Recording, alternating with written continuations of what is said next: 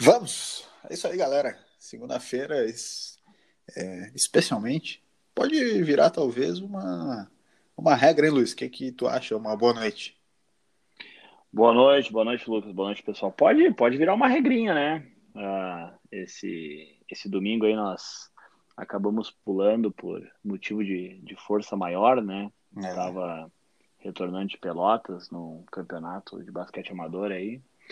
Mas é um, é um, bom, é um bom dia, uma boa noite para se gravar na segunda-feira. Segunda-feira começar com basquete é bom, tá bombando a rodada também. E eu não quero é, começar com nenhum tipo de polêmica, mas Carmelo Anthony nesse momento já tem 15 pontos no jogo de hoje. Começou. Ah, estava demorando já para vir.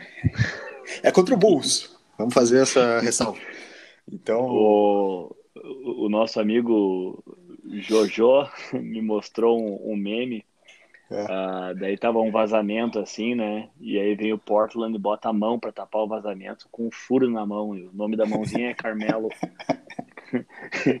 e continuou mas, vazando. Mas, que grande bobagem. pois é. É verdade que o Carmelo não teve uma, uma semana excelente, mas ele vem se adaptando é, nos jogos. É, ele vem melhorando, né? Ficou um tempo fora, mas é, agora que ele começou a treinar com o time e tudo mais, e realmente no jogo de hoje, de novo, ressalva, é contra os Bulls, não é a melhor defesa da, da liga, não, mas já tem 15 pontos, 3 de 5 nas bolas de 3, então vamos é. lá, stay Melo. Hashtag. Stay Melo, sim. O, o, o Portland, né, jogando como nunca, perdendo como sempre. Uh, botaram, botaram o Melo e eu não sei, eu sou um crítico do Melo. Uh, o Lucas é um defensor. Vamos ver, como é, vamos ver como é que fica. Vamos ver se o, se o, se o Portland de fato melhora aí, consegue engrenar algumas vitórias, porque vem numa vem, vem decaindo bastante o basquete do, do, do Portland e não estão conseguindo uh, traduzir aí em vitórias, né? Vamos ver. É verdade. A gente estava falando que hoje é segunda-feira, Luiz, e, e para quem está nos escutando, talvez no futuro, é, isso não importa muito, né? A gente costuma sempre falar, esse é o When One. A gente debate é, semanalmente o que aconteceu na NBA. Essa é a sexta semana para quem está nos escutando é, é, na, nessa semana, do dia 26, 25, eu não sei que dia é hoje, perdi. Não tem 25. problema. 25, né? Exatamente. Então, a semana do dia 25 é a sexta semana de NBA que, tá, tá, que terminou na semana passada, começando a sétima agora, a gente está gravando. E, e o One ele pode ser divulgado e compartilhado nas suas redes sociais diretamente do Spotify. Você também pode escutar e seguir a gente pelos melhores agregadores de podcasts, como o Apple Podcasts, o Google Podcasts. Então, Faz essa força, é, fica com a gente, assinem o podcast e vamos que vamos. Toda participação é bem-vinda. Hoje tem participação do ouvinte, Luiz. É. E o ouvinte, já vou dar um spoilerzinho aqui, quer saber sobre os rookies. Como estarão os rookies no campeonato? Mas antes da gente debater isso, quero saber o que, que te chamou a atenção nessa semana aí? Algum destaque inicial? O que, que, o que, que veio aí, Luiz? Essa semana, semana de bastante. Uh, nós tivemos, na verdade, o destaque foi. Nós começamos o podcast já falando do, do, do Melo, né? O Melo pelo, e os seus jogos pelo, pelo Portland. Tá melhor do que eu esperava, né? Só que é, ainda não, não conseguiu contribuir é, a ponto do, de, do time ter uma mudança e conseguir vencer suas, suas partidas, né? Nós tivemos o destaque também da baita partida do, do Lavin, que depois tu a gente vai estar vai tá trazendo aqui sobre o jogo contra o, Boa. o Hornets, eu, né? Vou te falar que fiquei emocionado. Não imaginei. É, é, me senti quase como torcedores do Flamengo nesse final de semana ao ganhar a Libertadores. Pois é, né? Mas não. Foi a barra, talvez. Não, não, não, não. Eu, eu, acho que a emoção do. Não quero cornetear flamenguista, mas a emoção ficar 38 anos sem nada deve ser maior. Uh, vamos Meu lá. Deus. Vai dar problema com a audiência desse podcast. Vamos lá, vamos lá. Eu sabe que se me dá uma vuvuzela, né, cara? Corneteiro sou eu. Uh... Mas ó, vou falar. É. Falando em Copa, tem uma coisa que surgiu de assunto nessa semana na NBA que a gente tem muito para debater. E é o seguinte: o Adam Silver é, andou conversando com os donos das franquias da NBA, o Adam Silver, que é o comissário né, da NBA, o mandante, o manda-chuva, o cara que é, toma grande parte das decisões, que representa os nomes da, da, das franquias da NBA para o mundo. Ele, eles andam tendo algumas ideias sobre é, como melhorar um pouco a audiência dos jogos. Né? As audiências da, dos jogos da NBA não têm sido boas, têm decaído ano após ano, já tem uns quatro anos em que elas têm decaído. E, e, muito tem se falado sobre a grande quantidade de jogos na temporada, né? Até agora, é, é nessa, a gente está indo para a sexta semana, né? O sexto episódio já tiveram jogos todos os dias desde que a gente começou a gravar esse podcast. Não tem um dia sequer sem jogo na NBA. Isso faz com que muitas vezes, né, a audiência caia e tudo mais. O que, que eles querem fazer? Querem criar uma Copa no meio do campeonato da NBA. Sabe, estilo a Copa do Brasil e o Campeonato Brasileiro? Seria mais ou menos isso aí. É, mais ou menos é, é replicando uma forma dos campeonatos de futebol.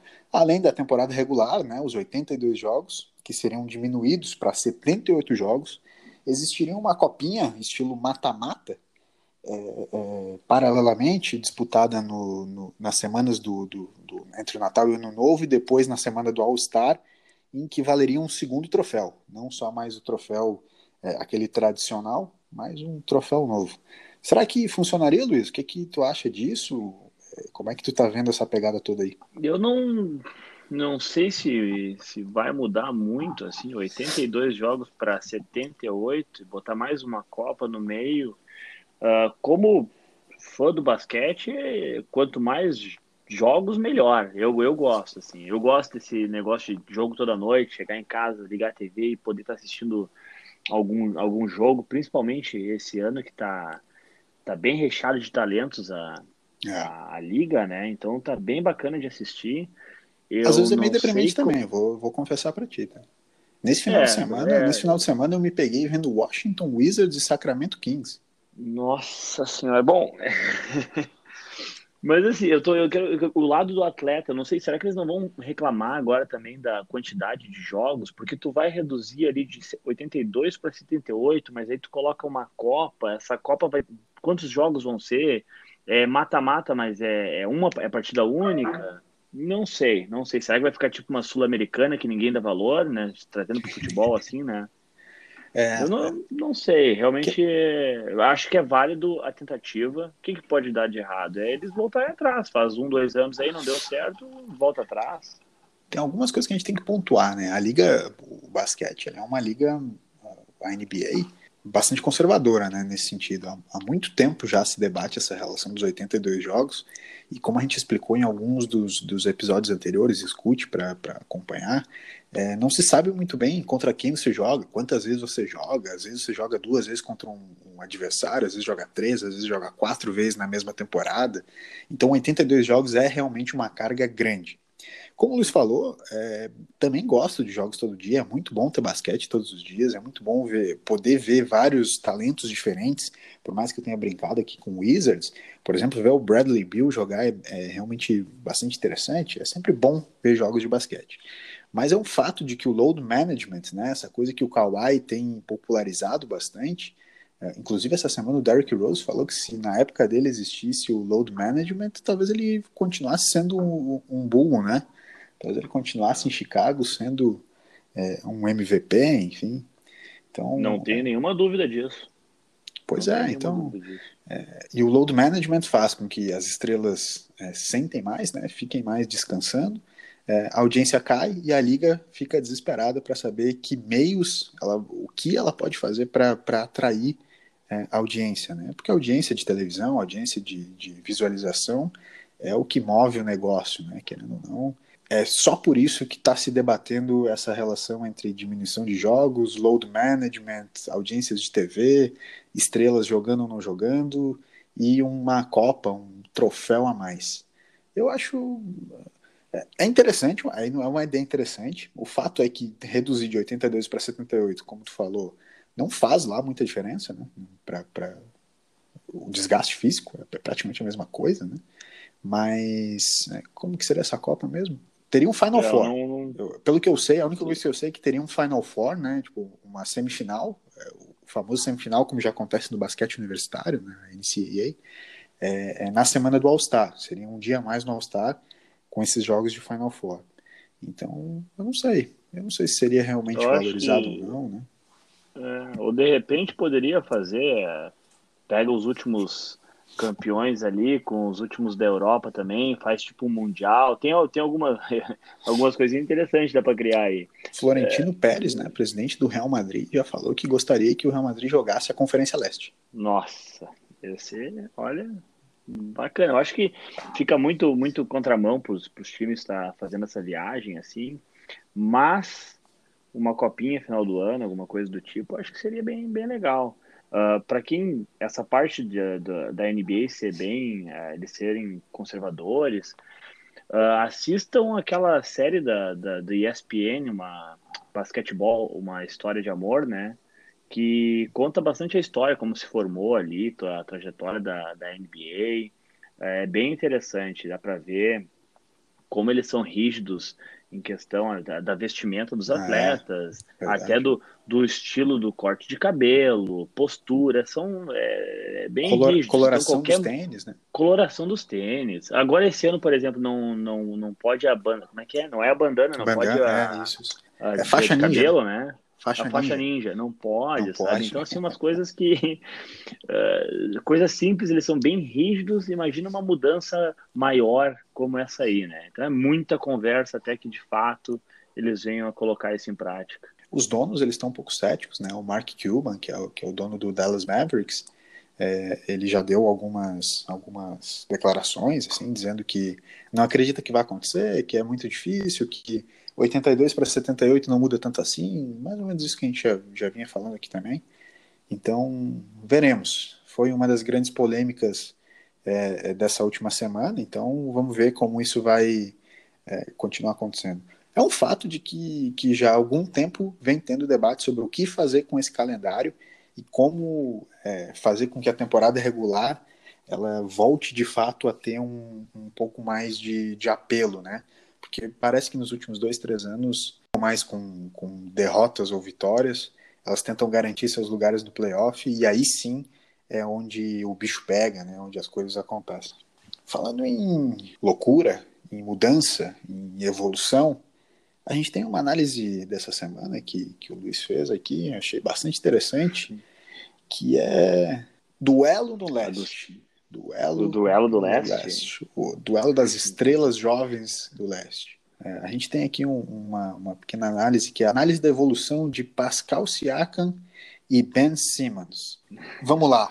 É, o, o, Pascal Siakam, que para começar, ele, ele chega na NBA com, com expectativa zero, né? E o, e, o, e o Simmons, bem pelo contrário. E hoje nós podemos dizer que Uh, todo mundo já conhece ali o, o Siakam, né? No seu no primeiro ano no primeiro ano dele ali fazendo quatro pontos por partida, três rebotes e já nesse ano agora fazendo 26 pontos por partida, né? Então olha a evolução do, do jogador. E o Simmons que fazia 16 na, no primeiro ano, claro que nós estamos ainda muito no começo, né? Esses uh, dados aí vão mudar bastante. Uhum. Espero que do Siakam para maior e que do Simmons para menor, né? Porque eu quero ganhar essa conferência. Uh... É a briga uh, da ponta do leste. De... A briga da ponta do leste. Então, de 16 pontos por partida que o Simmons estava fazendo, hoje ele faz 13, né? E o que eu acho que, assim, vamos mostrar um pouquinho de mais amor aí pelo, pelo Siacão da massa. Ele é um, um digamos que um, um top 15 hoje. Dá para botar ele como um top 15, vai. Uh, e tá carregando aí o Toronto, né? Ele e o, e o Van Vliet. O, o, Pascal Siakam, né? E, e, o Ben Simmons que, que entraram.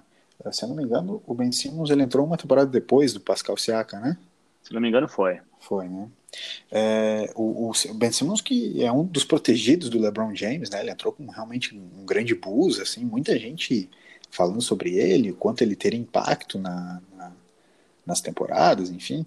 E nesse, nessa temporada ele tem agido realmente como um, mais um organizador de, de, de equipe do 76ers, que está em quinto lugar, né, enquanto o Toronto ocupa a quarta colocação no leste. Então, eles, se, se o playoff fosse hoje, é, os dois se pegariam novamente né, nos playoffs, né, 76ers e Toronto, é, com, com o Toronto de novo com um mando de quadra favorável, né? Mas o Ben Simmons ele tem organizado mais o time, ele não tem sido mais tanto é, uma das principais opções ofensivas e ele continua não arremessando, né? Ele continua não arremessando, ele infiltra, ele faz muito bem o jogo de transição, ele arma bem o jogo, mas ele continua não arremessando. Acertou uma bola de três nessa temporada e o, o que já foi suficiente para os índices dele no 2K subirem vertiginosamente. É, eu até tô, ele deve estar tá treinando bastante, né? Tô até com medo, assim, deve chegar nos playoffs aí vai estar tá chutando tudo, deve, vai acertar todas, né? Porque tá Total tá de quatro bolas. Imagina, quatro bolas. Bom, eu não vou secar muito porque nesse momento eles estão jogando, né? O, o Toronto está jogando Toronto contra o Seven Sixers o Siakam ali fazendo seus 20 pontinhos por partida já, e o, e o Ben Simmons, vamos ver aqui, o Ben Simmons, 10 pontos. Olha só, 10 pontos o Ben Simmons e 20 o Siakam. Mas ele tá dando 12 assistências, né? Bem como tu tava falando, Lucas. Ele tá né, mais team player ali, né? Fazendo é. assistência, armando mais o jogo e, e chutando, arremessando menos essa bola aí. Acompanhei uma declaração do Ben Simmons essa semana, é, falando que o, o ambiente em Filadélfia está muito melhor agora é, sendo uma alfinetada clara para o Jimmy Butler, né? É, mas de qualquer forma também, não quero ser polêmico aqui, o fato é que o Ben Simmons é o grande é, armador, o grande maestro desse time do, do Sixers, é, enquanto Pascal Siakam é, não é um maestro, mas é quem carrega o time do Toronto, né? O, o Siakam que tem uma história muito interessante, né? Ele foi buscado lá em Camarões é, em um projeto social da NBA é, em conjunto com Luke Mbamute, né, que ele já jogou no Clippers, já jogou no Rockets, né, um ala, né, um ala pivô, é, de, de, leve influência na NBA, assim, ele foi bom, jogou no Clippers, naquele Clippers com Chris Paul, com Blake Griffin, com DeAndre Jordan, né, ele me dava bastante raiva, assim, porque ele errava muito arremesso quando eu assistia aqueles jogos do Clipper. É, J.J. Redick também jogava com eles. Mas o, o, pai do Pascal Siakam, ele queria que o, que o Siakam fosse jogador de basquete, enquanto o Siakam queria que ele fosse jogador de é, futebol. Então, é, assim que o, o, pai dele, infelizmente, morreu num acidente, aí ele, ele se decidiu, ele participou desse dessa seleção da NBA, virou um jogador de basquete, mostrou evolução, foi o jogador que mais evoluiu na temporada passada e foi muito importante né, para o título do Toronto e realmente tem sido o, o, grande jogador, o jogador da franquia do Toronto, justificando o grande contrato que ele recebeu no início dessa temporada. É, com certeza. Um, ele começou tarde no basquete, né? E, e ele evoluiu muito, uma surpresa, uma grata surpresa para todos os torcedores do Toronto e o, e o Masai Ujiri que é, acho que hoje um dos melhores, se não o melhor uh, ah, GM da, da, da liga, né? Já, pode, já podem ver nesse ano aí que o, que o Raptor já está mostrando alguns jogadores que, não draftados dando, uh, dando resposta já imediata no, no time, né? Então, Tu, tu vê o, o, o Terence Davis jogando de armador ali, ele não foi draft, draftado e já, que nem hoje, tá fazendo 11 pontos lá. Tá com uma média de, de 15 pontos por partida. É, eu vi, eu, eu, vi que essa semana ele teve um jogo que ele foi um dos cestinhas do time e foi realmente impactante. Foi um dos cestinhas. Sim. Essa, ele, eles buscam o Hollis Jefferson também, que o cara, ele é muito brigador, assim, bah, gosto de ver ele jogar porque ele não desiste, sabe? Também fazendo bons, bons pontos e contribuindo bastante para o time. Uh, então é, é, é, bem bacana de ver esse trabalho assim fora da quadra e como ele acaba se transformando dentro, dentro de quadra. Bem bacana. É, o, Marcelo que é, que é o, o general manager, como, como tu falou, do Toronto, já está sendo ventilado, inclusive no Knicks, né? Para ser o, o, comandante do Knicks, o comandante dos negócios do Knicks, para tentar trazer o Knicks de volta para um, uma briga pelo título, né, para montar times fortes. É, ele, ele foi ventilado também, acho que pro, no final da temporada passada para o Washington, né, ofereceram uh, um bom salário, seria um bom aumento para ele ir para lá e ele decidiu ficar ficar em Toronto, né? A família toda dali, ele é, ele gosta da cidade, se identifica. Então, é, o Knicks eu acho talvez pô, é possível, né? Vai para uhum. Nova York, é um voo, um voo curtinho, uma hora e pouquinho tu tá, de avião tu tá em Nova York, então. E é um grande olha, é mercado, é possível. né? O Pô, é, um, é, a Meca, é uma né? grande, é, é, grande marca do, do basquete mundial, uhum. né? É uma das únicas Pô, marcas do basquete Nova... que vale mais de um bilhão de dólares, né? Exatamente. É muito forte. Então tu vai para Nova, vai para Nova York, ele está no centro, no centro de tudo e seria um grande desafio para ele, mas tem que ver em quais, quais as condições, o que, que o Knicks vai oferecer para ele. Não digo nem em questão de dinheiro, digo em questão de assim liberdade para mexer nesse, nesse, nesse time, porque é. a gente sabe que é uma franquia muito complicada, né? Tem bastante confusão de, de bastidores mesmo, fato. Falando em confusão, cara, Trey Young, que nesse momento só não é mais comentado pelo que vem jogando por dois fatores. Um deles é o fator de que o Atlanta Hawks não é de fato um time ainda muito é, visto, né? É um time é, que, que voa um pouco abaixo do radar. E o segundo ponto é Luca Doncic, né? Que vem é, trazendo, pra, colocando em si todos os holofotes. Foi um, um, um, que tem o seu, seu destino completamente ligado de Luca Doncic, né, pela, troca entre Atlanta Hawks e, e, Dallas Mavericks na temporada em que eles foram draftados. É, também é um jogador de muito impacto e junto com o Luca Doncic eu tenho certeza que vão ser é, duas caras da, do futuro da NBA aí pelos próximos 15 anos, né? É, fala para gente o que ele fez nessa semana, Luiz. A semana, a semana ele andou aprontando, né? Ele se juntou ao Steph Curry como o único jogador da história a ter, a ter em um jogo né, mais de 40 pontos, 10 assistências, sendo que ele teve 60% de aproveitamento do, do arremesso de quadra, não só dos 10 pontos, mas o arremesso dele geral foi de 60%. Olha é, uma é um absurdo que é esse. Muito alto. Exatamente. E fora a.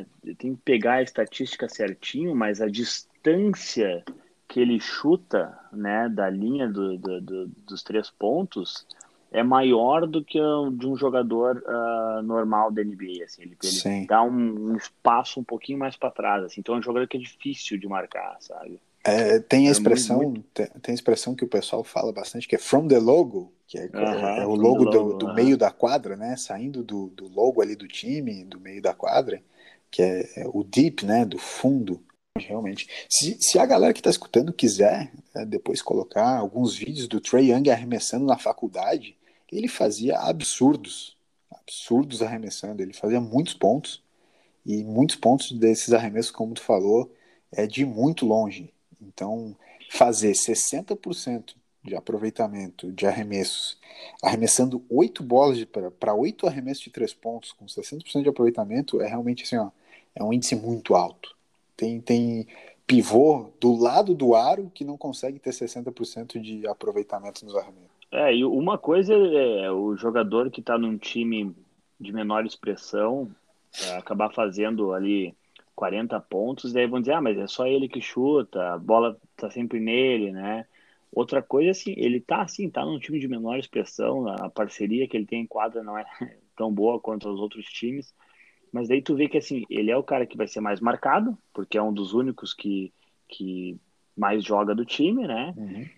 Em compensação, ele tem um aproveitamento gigantesco. Ele não tá, não, ele não tá fazendo 40 pontos porque ele tá arremessando 200 bolas por partida, sabe? Exatamente. Não, ele, ele, ele tá aproveitando muito bem os arremessos dele, sabe? Uh, a gente só não fala mais dele nessa temporada porque, como tu mesmo disse, né? O, o, o Luca, ele tá destruindo, tá jogando demais, tá jogando demais. Luca Doncic nesse, nesse episódio, porque senão a gente vai ficar falando só de Luca Doncic. Com certeza. Mas teve, é, o... teve um aí que, que, que fez coisinha essa, essa semana aí do, Foi. do Bulls, né? E finalmente chegou essa hora no, depois de cinco episódios inteiros sem querer comentar sobre o Chicago Bulls, chegou finalmente a hora da gente falar do Bulls. E não é por uma por algo qualquer, é por um quase recorde sendo batido por Zach Lavine, um jogador tão criticado pela torcida, foi o grande herói de uma vitória praticamente escandalosa de tão louca em cima do Charlotte Hornets a gente não deveria estar comemorando uma vitória em cima do Charlotte Hornets, porque é algo que deveria ser comum, deveria ser normal, mas os Bulls perdiam por mais ou menos 7 pontos, até perto dos 30 segundos do fim, e no último lance, que foi um, um lance totalmente psicodélico e caótico, o Lavine conseguiu roubar a bola, é, é, é driblar dois jogadores para fora, para o arco, para fora da linha de três pontos e arremessar é, um pouco é, desequilibrado, fazer a cesta dos três pontos e fazer com que os Bulls vencessem por um ponto. O jogo terminou no final 116 a 115. Mas o fato, o grande fato, é que o Zach Lavine nesse jogo arremessou 13 bolas de três pontos. Ele, ele fez 13 de 18. Você tá, Dá o quê? 70%? 75%? Praticamente, pra, quase isso. Meu Deus quase Deus. isso. É um absurdo. Um absurdo. Ele fez 13 bolas de três pontos, empatou com, com é, é, o Stephen Curry, né, em números de, de, de arremessos convertidos para três pontos e só está atrás do Clay Thompson, né, na, na, história, nos recordes da NBA, que o Clay acertou 14 arremessos de, de três pontos em um jogo, contra o próprio Bulls, né, foi no jogo contra o Bulls que o Clay Thompson fez isso, mas é, esse jogo realmente do, do Chicago, essa virada do Chicago, ninguém acreditaria, eu, eu, eu vi o jogo na narração do Charlotte, né, na narração local, da televisão local lá de Charlotte, os, os narradores não acreditavam, os comentaristas não acreditavam o que estava acontecendo. Foi um negócio bizarríssimo. Tem um vídeo que tu olha a torcida, a torcida do, do Charlotte vendo a jogada assim é inacreditável, né? Tamanha confiança do, do, do Zach Lavine, porque ele pega, ele pega a bola e ele poderia simplesmente tentar uh, dois pontos para empatar e levar pro, pro, pro overtime é, e não, ele, ele sai, quase embaixo ele, da cesta, né? Quase embaixo, ele sai para chutar dos três, sabe? E mete. Foi realmente sensacional o jogo, assim. Eu, eu tava olhando mais pro final dele e parei de orar para estar. Tá, né? Já deu, já era. Já Como deu, né? foi, foi-se o boi com as cordas. E foi-se o Bulls não, com as cordas? Muito bom, é. Foi-se o Bulls, é. E quando eu vi, pô, 116, 115, cara, como é que viraram? Eu fui buscar lá, impressionante. Vale, vale a pena olhar lá. Vai no YouTube lá e dá uma olhada que vale a pena. Foi. Zach Lavine, que, que teve uma semana bem conturbada, assim, é, rolaram declarações dele contra o Jim Boyle, para variar. É, e ele também teve um jogo só de cinco pontos contra o Detroit, então ele não estava num grande momento e acabou, é, é, terminou o jogo com essas 13 bolas 3 pontos, 49 pontos do, total no jogo, que é o maior, maior pontuação na carreira dele. Então, foi realmente o, o jogo da vida de Zach Lavine, que é talvez o jogador mais cobrado do Bulls, justamente por ser esse líder, né, esse jogador da franquia, assim como a gente estava falando um pouco antes do Pascal Siakam, que ele tem puxado a responsabilidade é, é, no Toronto, na ausência de Kyle Lowry, na ausência é, é, de, de, alguns outros jogadores, do Ibaka, enfim. Uh, mas o, o Lavine não consegue fazer isso. Ainda é jovem, sim, mas ele também já, já é, é um jogador rodado, né, tem experiência na NBA e deveria estar tá fazendo um pouco mais pelo Bulls. É, o, o Zach Lavine ele me lembra muito o, o DeRozan, né, no, no Toronto, que era um uhum. jogador de é, não não mostrando muita ele não é muito sólido assim consistente digamos né? Consistente. Então a torcida pegava muito no pé do gostava muito do Toronto do do The Rosen mas pegava muito no pé dele exatamente principalmente em épocas de playoffs assim que daí tinha um jogo que ele ia fazer 30 pontos e no jogo seguinte ele fazia 10 sabe? Então é, é muito complicado e o, e o Zach Lavine me lembra muito ele nesse, nesse sentido, assim. Só que ele é novo, ele vai, vai melhorar. É, eu venho comentando até quando eu converso com o pessoal assim, que gosta de basquete no trabalho, que, que o grande problema nesse momento do Bulls talvez seja o técnico, né? É um técnico muito antiquado, Jim Boyle, né, que é o técnico do Bulls nesse momento, é muito antiquado para esse time jovem, é, com bons potenciais, com bons jogadores, mas que realmente não consegue ter um, uma, uma defesa consistente. A defesa do Bulls ela é realmente pavorosa. Nesse momento, o Carmelo Anthony tem 20 pontos pelo Portland na vitória do Portland até o momento sobre os Sim, é, vai. Hoje vai. Hoje vai. E o Philadelphia tá 96, 94. Só que falta perder para esse bando chorão aí. o, o cara fica torcendo enquanto grava o podcast. Vamos que vamos. É, vamos que vamos. O, nesse jogo do, do, do Zach Lavine, é, Lembrando que ele teve um. O Kobe White, acho que fez o quê? 25 pontos ou 20, 20, foi 20 e poucos pontos que ele fez, né? Ele jogou bem também. Jogou bem. Vem jogando bem, né? É. É um, é um, jogador que eu tenho certeza que no próximo ano ele vai ter bastante impacto é, é nesse time do Bulls. Uh, o Chicago vai ter, que, vai ter que tentar entender o que vai fazer com o Chris Dunn, né? É, o Satoransky parece que tem, tem tido um bom espaço no time. É, e até acho que ele, organiza muito bem o time. Então não acho que o Chicago vá se desfazer do Satoransky.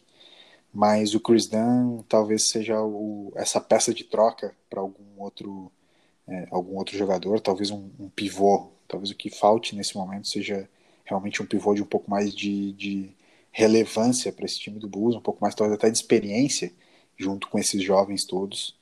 Mas é, essa aquela esperança que lá no primeiro episódio a gente levemente demonstrou em o Chicago Bulls chegar aos playoffs nesse ano vai a cada jogo decaindo cada vez mais, né? Então é, acho, acho difícil. Aquela, aquela pontada de esperança terminou.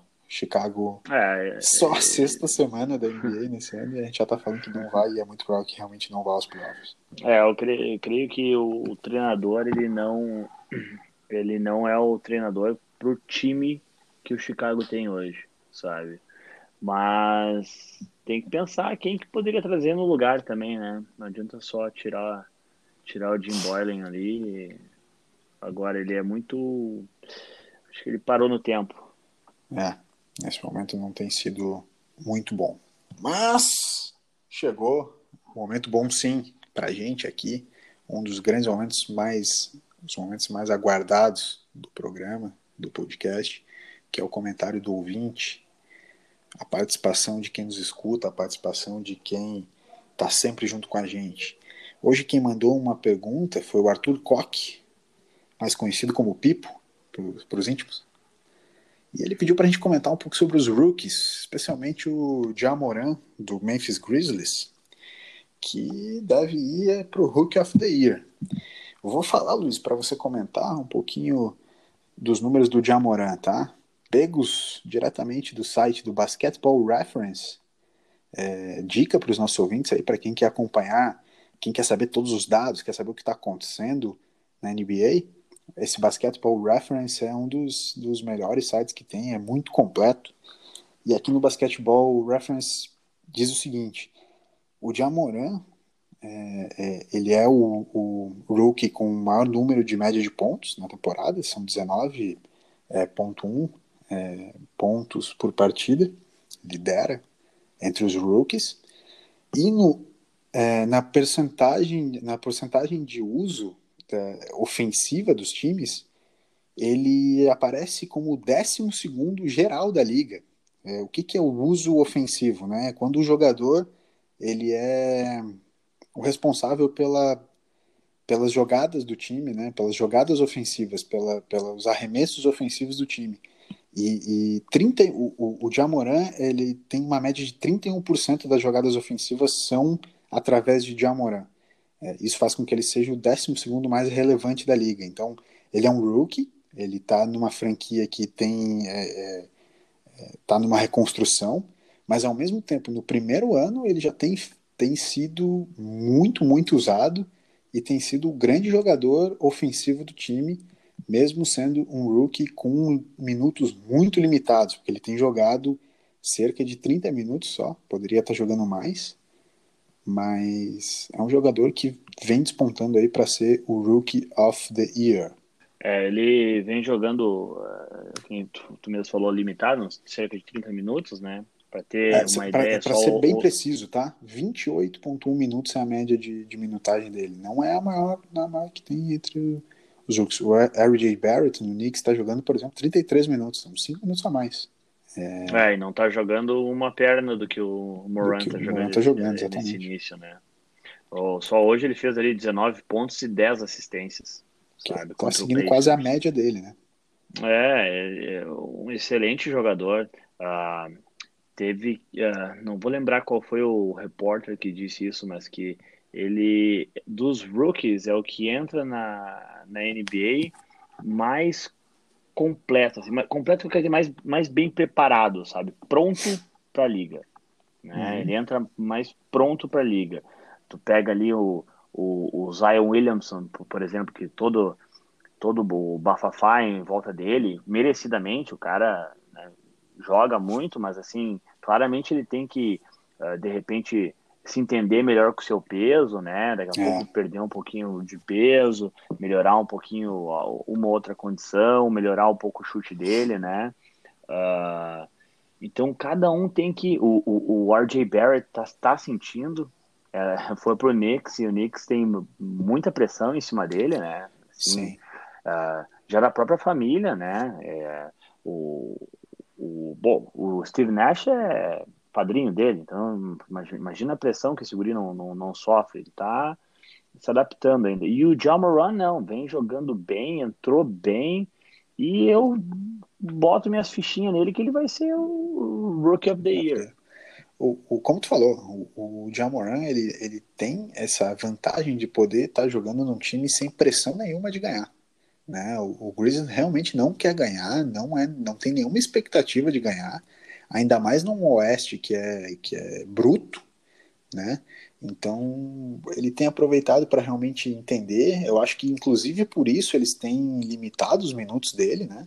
Não querem forçar algo que não precisa. O Jamoran não, não tem essa necessidade de vitória, então a minutagem não precisa ser, ser elástica. Dá para dizer que ele está fazendo um load, load management dentro de quadro, né? Sem precisar perder jogos. Deu uma, deu uma bufada aqui porque tá 99 a 96, faltando, faltando 11 segundos, pessoal. É, é back to back aqui para Vamos... o Torontinho vai ter que ganhar. O Bulls está perdendo por 21 pontos pro Portland, então não vou comentar. Mas vamos, vamos agora aqui ó, ao, ao vivaço. Quem sabe faz ao vivo, como diria o nosso amigo Fausto Silva. É, vamos acompanhar esse finalzinho do jogo do Toronto, então já que a gente já conseguiu responder, acho que a dúvida e o, e o comentário do Arthur. Eu quero só, enquanto está rolando, deve estar tá em algum. Tá no tempo aí? 11 segundos? Tá, 11 segundos. É, então, só para passar um, um, um, cenário geral aqui dos rookies, tá? Pelo NBA Stats, de acordo com o NBA Stats, Jamoran é o, o no Rookie Leaderboard aqui, é Jamoran em primeiro, né? Despontando como favorito para o título. Depois Kendrick Nunn, né, do Miami Heat, que a gente já, já comentou sobre ele em alguns outros episódios, e o Eric Pascal. Comentamos. E o Eric Pascal do Golden State Warriors em terceiro.